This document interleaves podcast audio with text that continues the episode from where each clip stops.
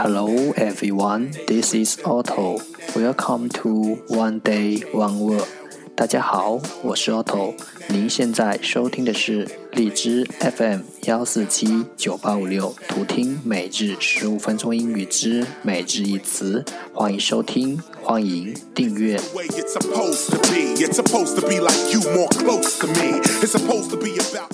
微信公众号 Otto Everyday O T T O E V E R Y D A Y，请添加，让学习英语融入生活，在途中遇见未知的自己。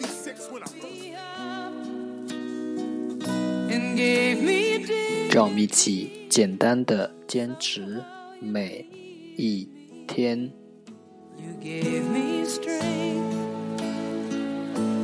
Day three hundred and eighty-two.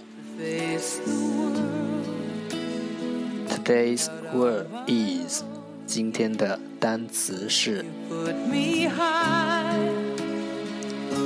editorial editorial e d i t o r i a l editorial 形容词编辑的。Let's take a look at its example. 让我们看看它的例子。The magazine's editorial staff are all very happy. 杂志的全体编辑人员都非常高兴。Let's take a look at its English explanation. 让我们看看它的英文解释。Kinetic with the task of preparing something such as a newspaper, a book, or television or radio program. 和什么有关？Kinetic with 准备，prepare 任务，the task 如报纸、书籍、电视或电台节目，such as a newspaper, a book, or television or radio program 和准备如报纸、书籍、电视或电台节目等的任务相关联。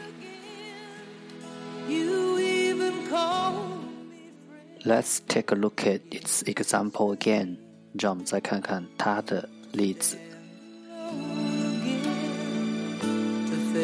The magazine's editorial staff are all very happy. 杂志的全体编辑人员都非常高兴。Editorial, editorial，形容词，编辑的。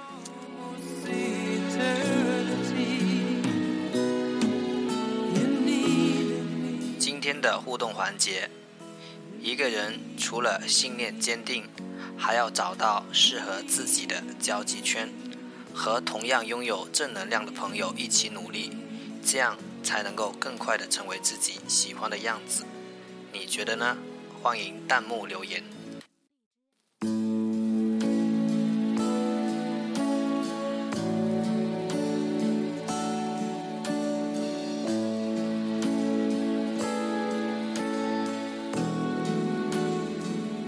I CRED.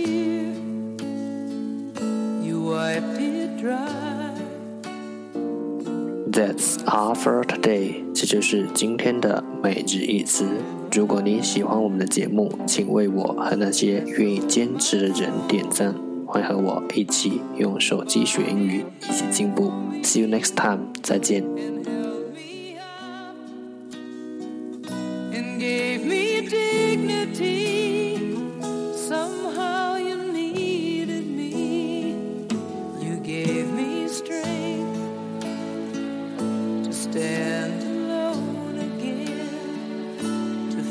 face the world out on my own again.